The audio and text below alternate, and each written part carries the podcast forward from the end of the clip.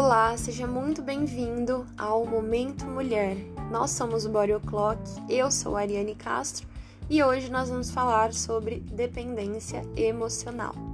Nos podcasts anteriores, a gente falou um pouquinho sobre dependência emocional, quando a gente falou sobre autoestima, quando nós falamos em relacionamentos abusivos, mas hoje a gente vai falar um pouco mais sobre o tema e aí você vai descobrir se você convive com alguém que é dependente emocional ou se você é uma pessoa dependente emocional. A pessoa que é dependente emocionalmente, ela sempre precisa projetar as suas expectativas, os, os seus desejos, os seus sonhos em outra pessoa. Ela nunca consegue ter as próprias decisões, se responsabilizar.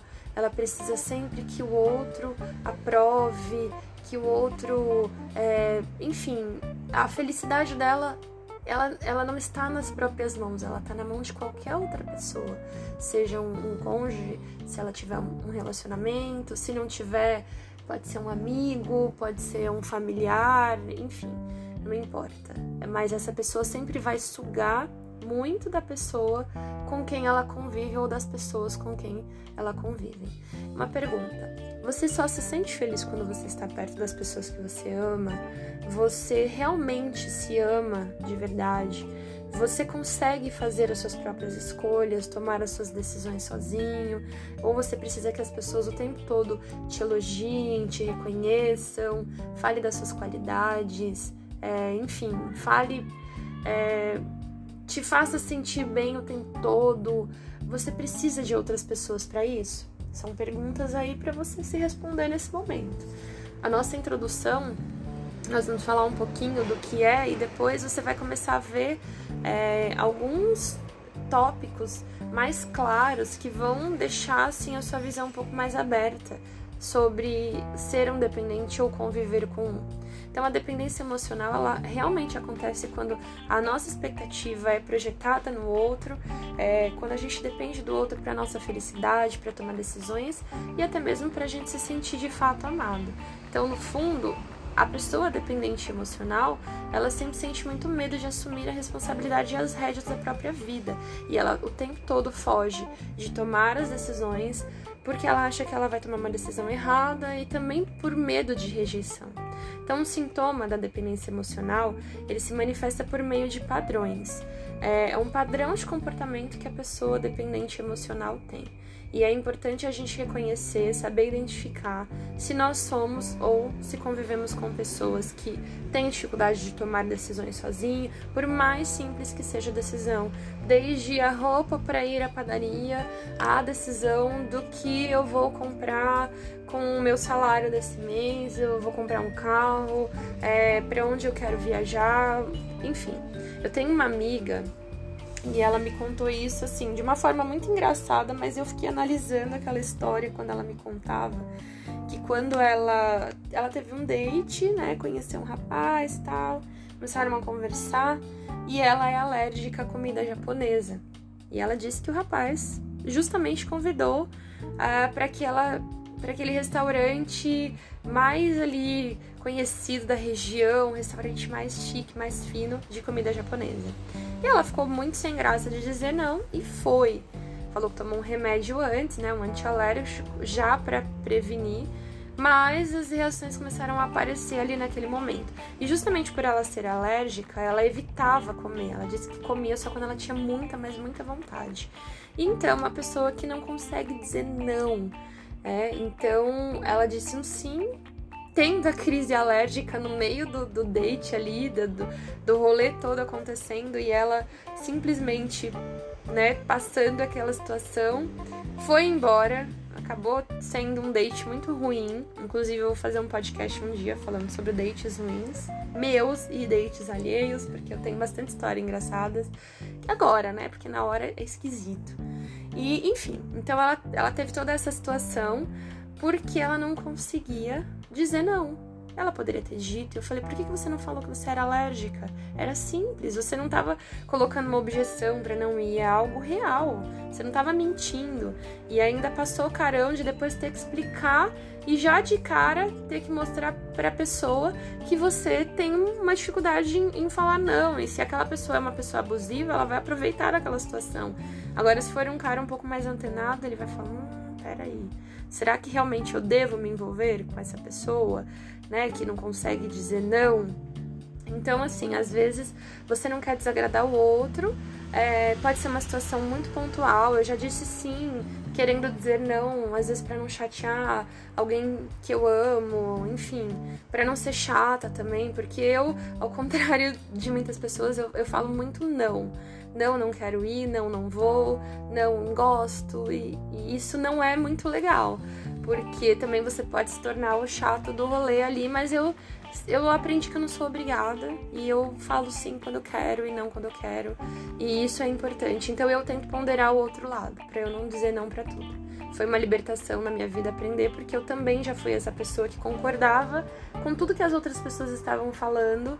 Eu lembro que eu era, sei lá, pré-adolescente, e aí um dia eu concordei, assim, numa roda de conversa de, de pessoas um pouco mais velhas que eu é, a gente fazia uma escola de dança e passava praticamente a tarde inteira lá fazendo várias atividades. E aí eu lembro que não era um debate de alguma coisa e eu concordei com todo mundo. Até que uma pessoa que estava atenta àquela conversa falou: Pera, mas você, sim, você tá concordando com todo mundo, você não tem uma opinião própria? E aquilo mexeu comigo de um jeito. E a partir daquele dia eu falei: Eu não tenho opinião própria. Eu era, sei lá, devia ter 11, 12 anos, enfim. E eu comecei a pensar sobre aquilo. Eu falei, gente, eu não tenho opinião própria, eu não tenho personalidade, é isso? E eu comecei a, a buscar isso, assim, em mim.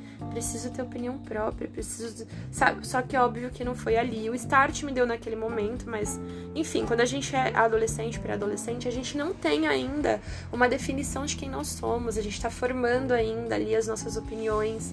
E às vezes a gente acaba sendo meio Maria vai com as outras.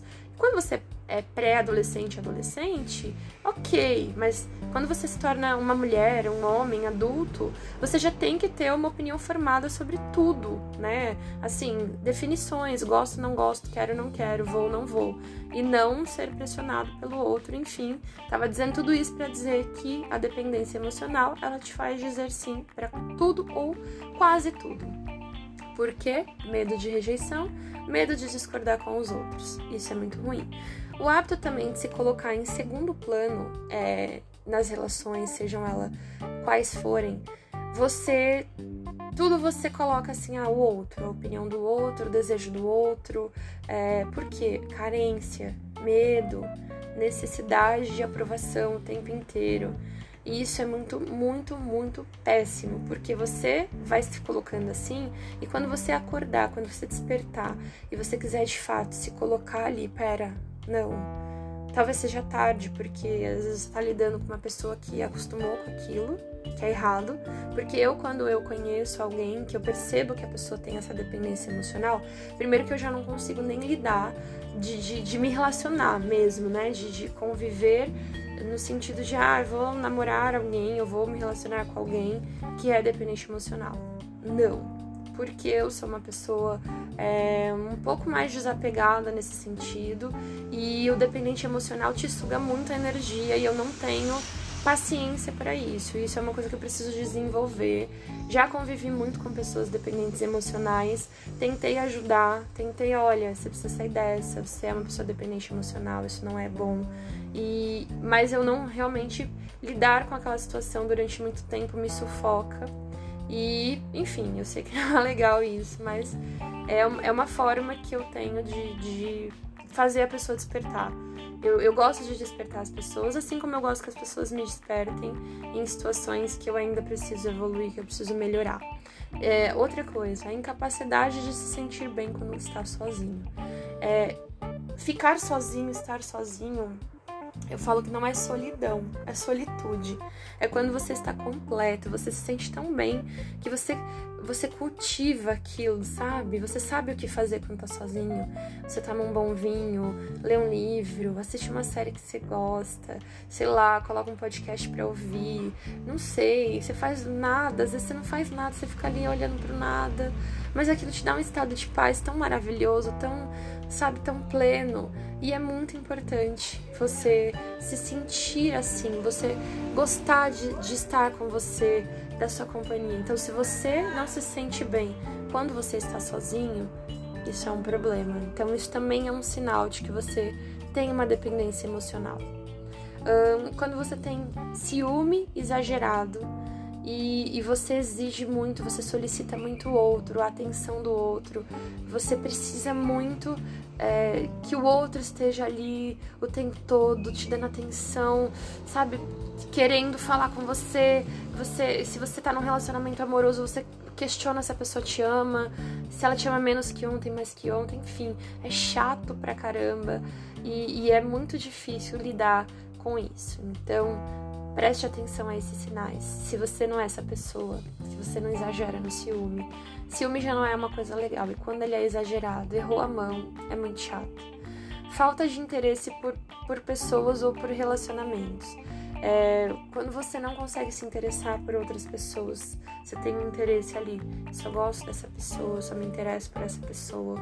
É, no relacionamento você não, você não consegue se imaginar sem o outro. Você quer ali cultivar pro resto da vida e as pessoas não são eternas. As amizades, os, os namoros, os casamentos, infelizmente, não são eternos. Nem a relação com os nossos filhos, ela vai poder ser eterna porque o filho vai crescer e de repente ele quer viver a vida, quer fazer um intercâmbio, quer conhecer outros países e, e tudo bem acontecer isso e obviamente que nós como mãe nós vamos sentir, nós sentimos, mas você precisa entender que ele também não vai ficar o resto da vida ali, né, debaixo da sua asa, como a gente deseja que fique. O filho vai voar. Então você precisa entender isso. A incapacidade em fazer planos que não envolvam outra pessoa. Então, por exemplo, eu gosto de viajar sozinha, eu gosto de ir ao cinema sozinha, eu gosto de, sei lá, de sair sozinha. Sair, andando assim, caminhar na rua, no parque, sei lá, fazer alguma coisa, ter o meu momento. Não é egoísmo você fazer isso, é um momento teu ali, você precisa ter esse momento. E tem pessoas que entram em pânico de pensar em fazer um plano sozinha. Ela vai na padaria, ela tem que ter uma companhia, ela tem que ter alguém do lado. Ela precisa do outro o tempo todo, colado, grudado. Ela não, não toma nem banho sozinha. E isso é muito ruim. Então você tem. Quando você tem a incapacidade de fazer planos que não envolvam outra pessoa, isso também tem relação com a dependência emocional. Quando você tem insegurança no relacionamento, é, às vezes a gente lida com pessoas que geram insegurança, né? Eu já, já estive em relacionamentos em que eu me sentia insegura. E eu buscava entender por que, que eu me sinto segura. Será que sou eu? Ou, ou, são as atitudes? E aí comecei a ver que, na verdade, as atitudes daquela pessoa me geravam insegurança, é, por não falar muito sobre ele, por não se abrir sobre relações passadas. É, enfim, por não não passava confiança, como se estivesse escondendo alguma coisa. Então aquilo estava me gerando insegurança, mas era uma situação pontual. Então eu não tenho a tendência de ser insegura nas relações e isso é muito bom. Porque quando você é inseguro, você vai querer controlar o outro. Você vai querer, sei lá, saber a senha das redes sociais, senha do celular, vai querer ver o que o outro tá fazendo. E, e eu já eu já era diferente, assim. Era não, eu sou diferente. Deixava ah, o celular tocou aqui na minha frente, eu virava porque eu não queria nem ver o que, que o outro tava fazendo, falando. Não me interessa se eu não consigo confiar em quem eu estou, então de fato é melhor que eu não esteja, que aquela pessoa não, não me traz uma coisa legal, não me traz uma segurança. Então, quando você é controlador possessivo, isso também é um dos é, pilares, digamos assim, da dependência emocional. Quando você não consegue reconhecer seu valor, é, sempre divide o mérito e as conquistas com outras pessoas, sempre, ah, não, eu só consegui isso por isso, ou aquilo. Não, você tem que saber o seu valor. quando você não consegue reconhecer isso de maneira alguma, também é um sinal de dependência emocional. E o que é que causa? Por que, que as pessoas são dependentes emocionais? Elas nascem assim, elas desenvolvem esse comportamento. Então, primeiro a gente precisa ter ciência do que causa esse problema. Né? Porque assim, como é que você vai se livrar dessa dependência emocional? Como é que você vai superar esse vazio, a vontade de se suprir com o amor do outro, com a atenção do outro? Se você não sabe o que é. Porque a pessoa emocionalmente dependente, ela é uma pessoa que sente muito medo, é, enfim, ela, ela não consegue. É, como eu posso dizer? Ela não, ela não vive sem o outro, é fato. Se ela estiver num lugar em que ela precisa se isolar e não ter contato com o outro, ela não vai conseguir sobreviver muito tempo porque ela realmente ela ela precisa ali. Tem que ter alguém. Seja se esse alguém é grosso, maltrata, se esse alguém rejeita, enfim, não importa. Ela só precisa dessa imagem de outra pessoa que ela vai transferir, projetar ali tudo que ela quer para si. Então esse traço é um traço muito comum né, nas pessoas que foram super protegidas na infância, é, enfim, que viveram ali, no, no, no, sabe assim, uma redoma. Né? Durante a infância ela, ela foi crescendo, sempre precisando do outro, é, nunca teve o poder de escolha e muitas vezes os pais contribuíram com isso sem sequer perceber.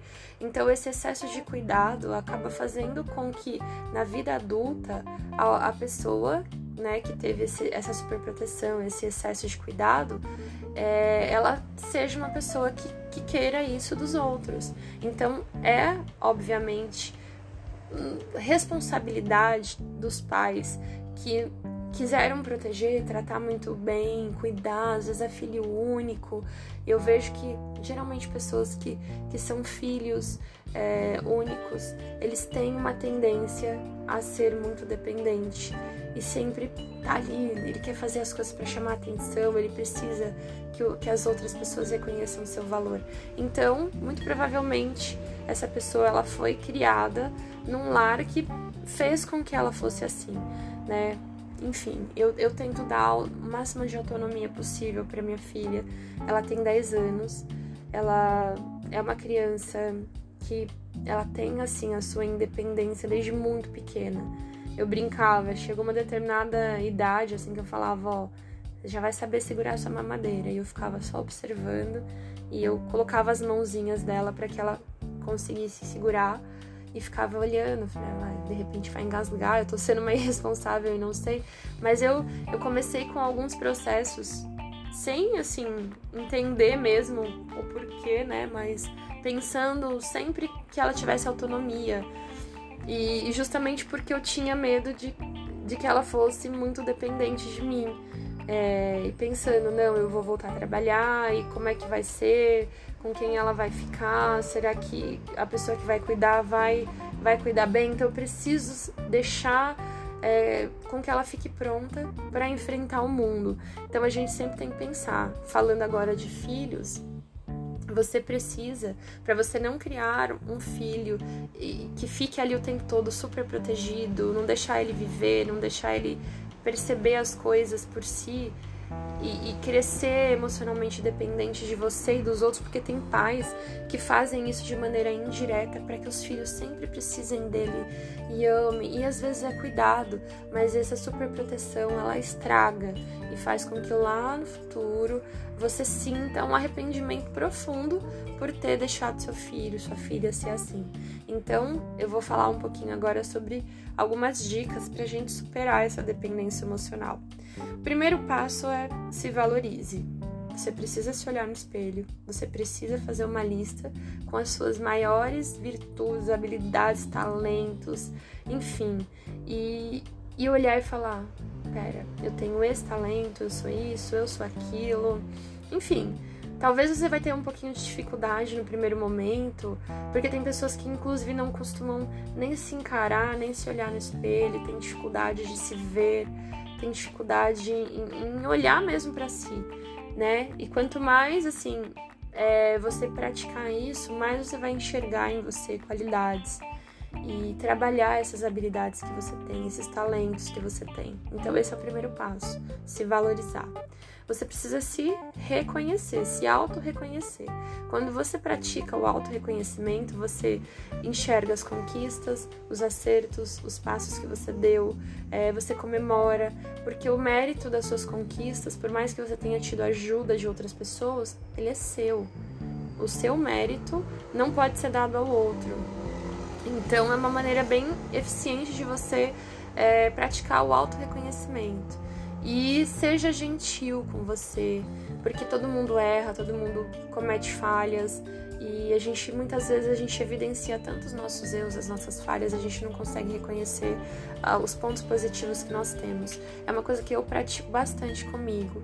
É, eu me cobro quando eu erro, quando eu cometo algum deslize, principalmente profissionalmente falando e, e eu quero ajustar aquilo e arrumar e eu fico brava comigo e falo, pera, você é humana. Você tem o direito de errar, de, sei lá, de pagar um mico, de fazer uma coisa ridícula. Todo mundo faz isso. Para de se cobrar, para. Então, quando você se cobra excessivamente, isso também é muito ruim. Você precisa é, reconhecer o quanto você é bom, o quanto você é habilidoso, e ser generoso com você quando você errar e entender que todo mundo vai falhar algumas vezes na vida. Algumas vezes, não é uma vez ou outra. Agora, a não ser que você insista no mesmo erro sempre, aí a gente dá um outro nome para isso, que é burrice porque a primeira vez a gente entende que você errou porque você não sabia, a segunda você repetiu porque talvez você não tivesse a experiência ainda, a terceira vez a gente entende que também acontece de não, não atentar para aquilo, a quarta vez a gente já ignora.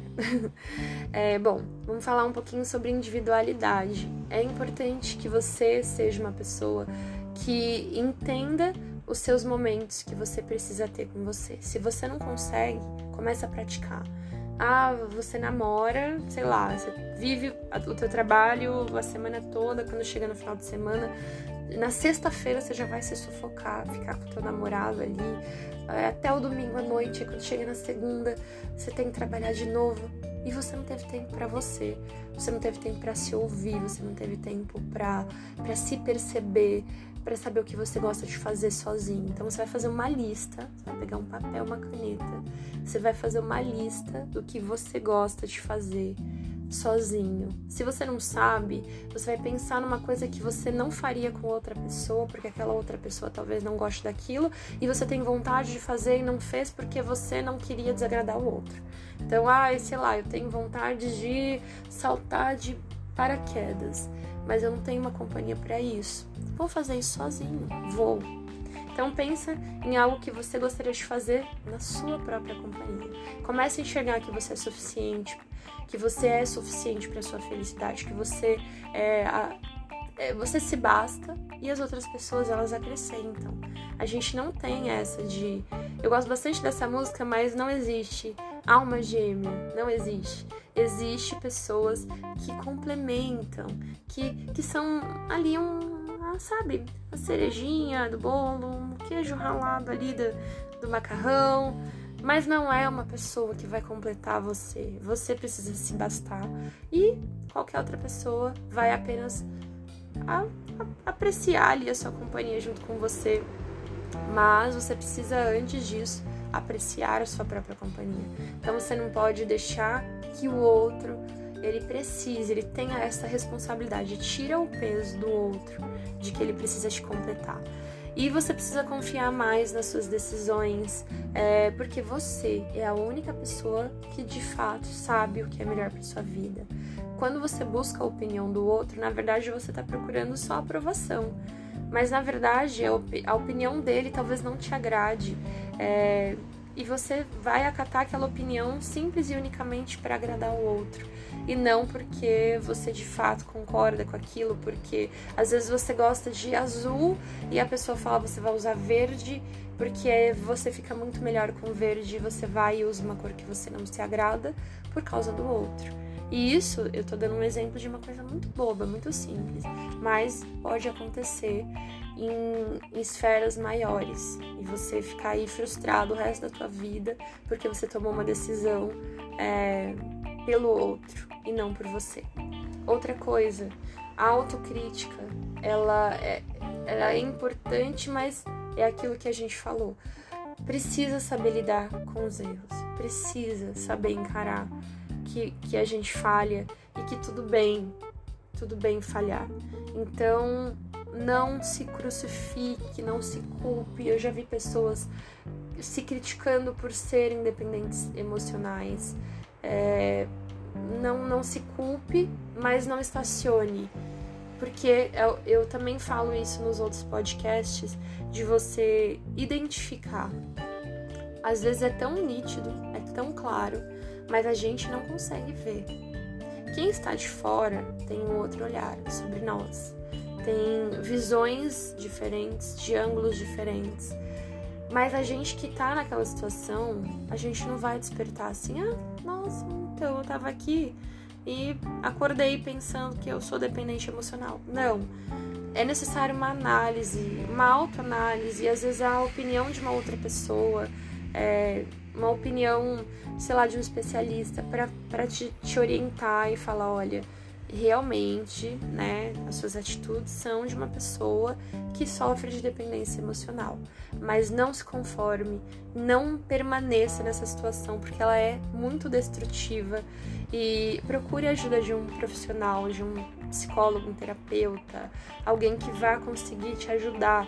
É, se você se sente tão dependente a ponto de você se sufocar com a própria individualidade e não consegue enfrentar a vida sem o outro, você precisa de uma ajuda, de um bom psicólogo, de alguém que possa te orientar de uma forma mais adequada e, e que possa contribuir para que você possa conquistar a sua a sua independência emocional. E, e, fazer terapia é algo realmente muito libertador que vai fazer com que realmente você enxergue é, e consiga sair dessa, porque às vezes não basta só enxergar, é necessário um toque de alguém que saiba é, profissionalmente, né, que estudou para aquilo, para te orientar. Outra coisa, vai praticar alguma atividade física, isso vai te ajudar. É, eu sou professora de dança, sou suspeita dizer que eu trabalho com muitas alunas que vivem dependências emocionais e a dança é muito bom é, para ajudar na autoestima, para trazer um pouquinho de autoconhecimento. É, e eu fico muito feliz quando eu consigo ver o impacto que isso tem na vida das mulheres. Eu, eu, recebo muito relato das minhas alunas que chegam, às vezes, não tão legal com a autoestima, e a gente começa a bater um papo, e às vezes eu introduzo na coreografia, consigo falar um pouquinho daquilo e exemplificar e deixar aquilo palpável para elas. E elas começam a fazer as aulas e começam a se sentir mais confiantes, mais bonitas, mais interessantes. E com o tempo vai desenvolvendo. Óbvio, a dança não salva, ela não é uma terapia, né? Eu, eu fui corrigida esses dias pelo Fernando Lino, que é o psicólogo que eu sempre cito, e é o psicólogo do Body Clock. Ele falou: a dança não é uma terapia, mas ela é terapêutica. Então, eu vou mudar uma hashtag que eu usei durante muito tempo, que a dança é uma terapia. Não, ela, ser, ela também funciona, ela também serve, né? De, ela atua de maneira terapêutica, mas ela não é uma terapia. A terapia é você sentar, conversar ali, se, se abrir, falar, ouvir, ter direcionamentos e colocar em prática, porque também não adianta você ouvir, ouvir esse podcast, ouvir especialistas, ouvir um psicólogo ali falando individualmente para você, se você não está disposto à mudança, porque às vezes é muito cômodo estar numa situação, por mais ruim que ela seja, a gente cria uma, uma casquinha, né, ali, uma zona de conforto e a gente quer permanecer nela. E isso é muito ruim, porque o pior cego é aquele que não quer enxergar, é você está diante da situação, mas você não quer sair dela. Então, você precisa se abrir para que a mudança aconteça de fato na sua vida.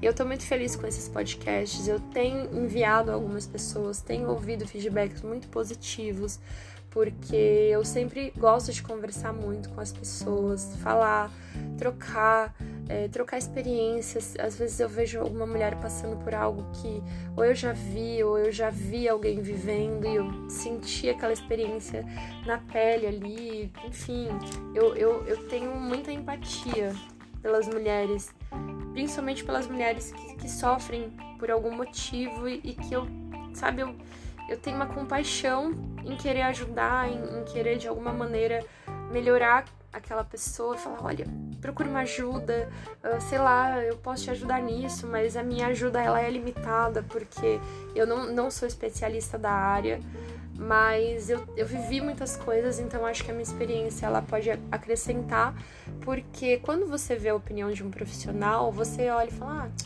tá bom, ele estudou para aquilo, ele tá me falando uma fórmula pronta. Não, não é isso.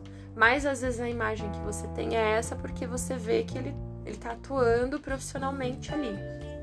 E às vezes a pessoa se sente um pouco mais à vontade em falar com um amigo, com uma pessoa de igual para igual, porque você você não se olha de um patamar diferente, né? De, pera, ele tá num patamar de profissional. Não. Ali é uma pessoa que está contando uma experiência, que está gerando uma identificação. Então eu acho que essas situações geram identificação e faz com que vocês se enxerguem vencendo esse algo que está atrapalhando, assim como eu venci ou como eu contei que pessoas que eu conheço venceram.